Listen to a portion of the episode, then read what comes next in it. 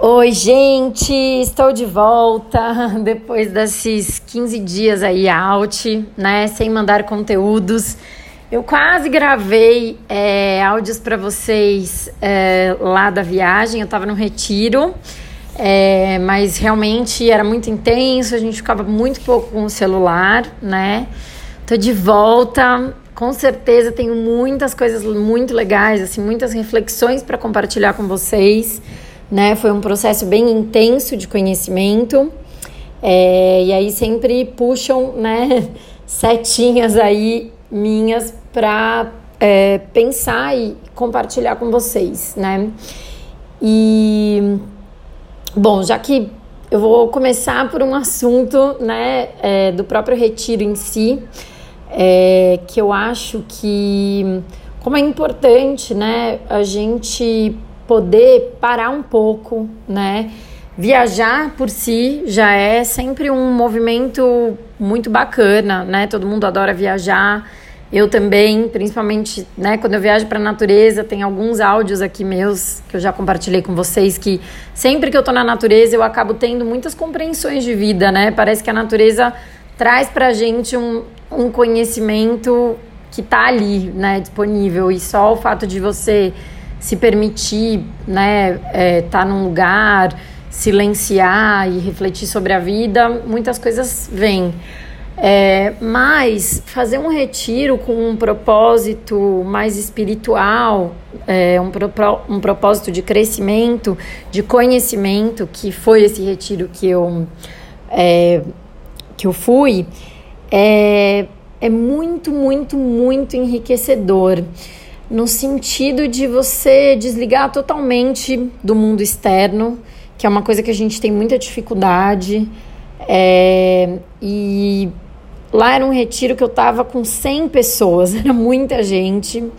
E era muito bacana, eu gosto muito de conhecer sobre histórias de vida, de pessoas, né? Então eu me conectei com bastante pessoas lá.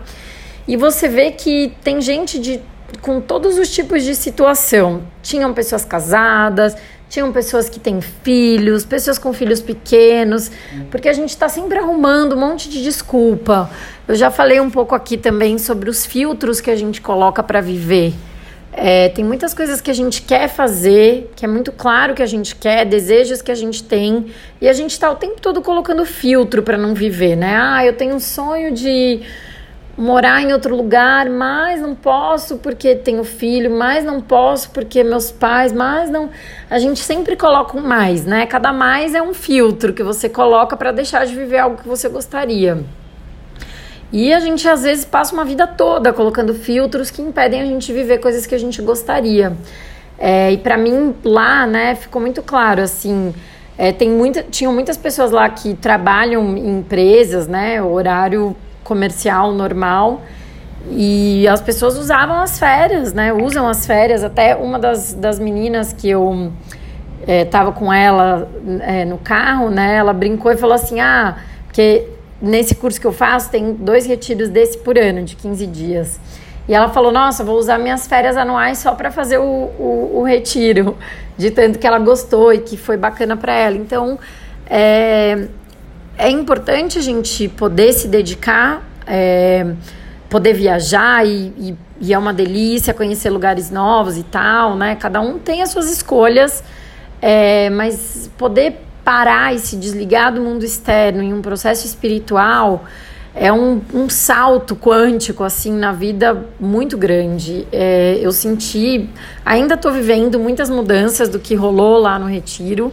É, e eu queria deixar aqui esse, né, uma sementinha, né? Algumas pessoas aqui da lista podem já ter feito isso em algum momento da vida, ou é de costume, outras nunca fizeram, pessoas que talvez nem pensem em fazer isso, mas eu queria trazer é, essa, essa sementinha, primeiro de você parar de colocar filtros de, de coisas que você acha que não dá para fazer, porque tudo que você quiser e se dedicar é possível. É, e, e se permitir viver um retiro assim com uma conexão espiritual, onde estão sendo trabalhadas várias questões, né, questões emocionais, né? Nesse caso é um estudo que tem um conhecimento muito profundo de, né, é, de um entendimento da vida. Então não era só a parte emocional, era uma parte intelectual também. É, e uma coisa que eu sempre tive uma dúvida é, quando a gente começa a estudar, né, e fazer processos de autoconhecimento ou processos espirituais, onde a gente muda muitas coisas da nossa vida. Então, ah, eu tenho uma questão financeira, aí você vai lá, faz um, né, um ritual, um trabalho, alguma coisa para liberar aquilo. Ah, eu tenho um problema no casamento, eu não consigo ter filho, eu não consigo encontrar alguém. E tudo isso existem meios, né, da gente ir solucionando essas questões dentro do mundo do autoconhecimento. E a gente fica um pouco nessa dúvida do que, que é destino, né? Do que, que é livre-arbítrio. Era uma dúvida que eu tinha muito forte e o estudo de Vedanta já foi me dando um pouco de clareza sobre isso, mas depois desse retiro isso ficou totalmente claro para mim, né? E eu até perguntei, foi uma das coisas que eu perguntei lá para o meu professor, e ele disse que o autoconhecimento e a espiritualidade é algo que não está no script da nossa vida, não está no destino. Ó, em tal momento da sua vida você vai buscar autoconhecimento.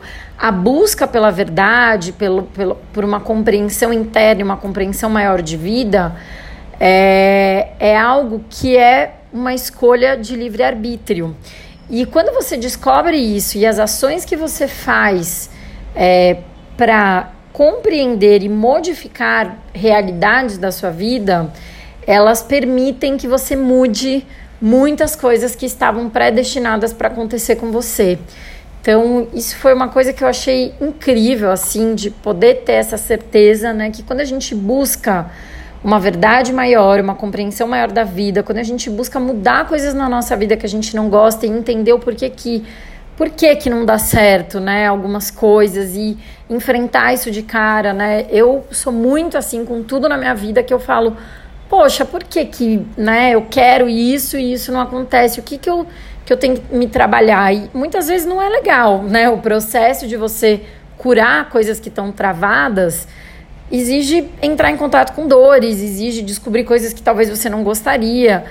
Mas depois que você passa por esse processo, é tão libertador e você poder, né, saber que, poxa, eu fui atrás, eu me trabalhei, eu consegui, conquistei coisas que eu queria, né, que hoje é uma realidade que eu vivo muito, porque tudo eu vou atrás e, e eu sempre tenho resultados positivos. É, então, realmente, assim, a busca pela verdade, pelo caminho espiritual, que não é uma coisa mágica, tá? Que a espiritualidade, ela até tem uma linha tênue aí pra gente achar que é que a espiritualidade é um mundo de, né, de coisas extraordinárias e extraterrestres e não é nada disso, né? É só uma conexão com algo que você acredita que é maior do que tudo isso, né? Uma conexão com Deus, seja o que seja Deus para você, através do que quer que seja, que não está vinculado a nenhuma religião. Pode ser que você encontre isso através de uma religião, mas não é necessário uma religião para que você se sinta conectado com Deus e com algo maior. E então é muito bacana, né, é, poder compartilhar que tudo que a gente quer é possível sim da gente viver desde que a gente se comprometa com o nosso processo espiritual, com o nosso processo de autoconhecimento, com o nosso processo de entrega, principalmente a qualquer trabalho que você busque, né, compreender ou viver, enfim. E foi muito transformador estar lá. É, aos pouquinhos eu vou compartilhando aqui com vocês é, reflexões e tudo mais. Mas meu recado de hoje é isso. É, para quem né, sentir essa vontade de se conectar com algo maior e ir atrás de curar e, e se entregar a processos espirituais de autoconhecimento que permitem que a gente modifique né, e, e conquiste tudo que a gente quer na nossa vida.